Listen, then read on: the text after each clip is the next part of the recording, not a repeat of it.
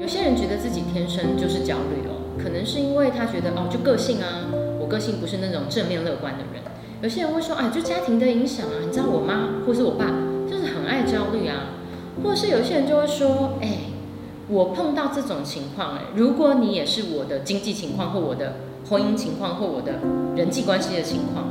你也一定会焦虑。可是错了，焦虑不应该是一个常态，焦虑也不应该是一个你要忽视跟忽略的东西，你知道吗？当我们愿意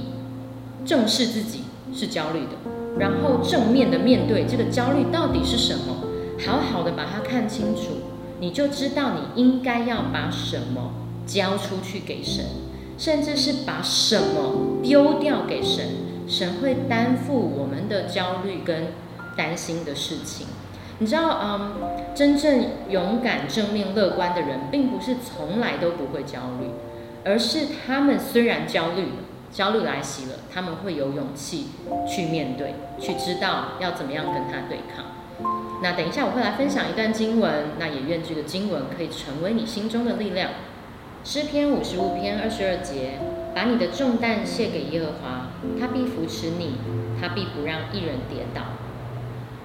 亲爱的天父，你是扶持我们的，你是帮助我们的，你是背负我们忧虑跟重担的。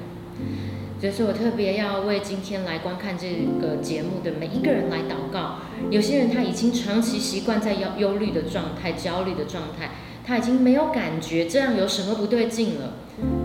今天他的心里面要有一个想要改变的渴望。所以说你尊荣这样的渴望，你也祝福这样的渴望，而且你对所有这样渴望的孩子说：“孩子，我要扶持你，把忧虑交出来，我要帮助你。”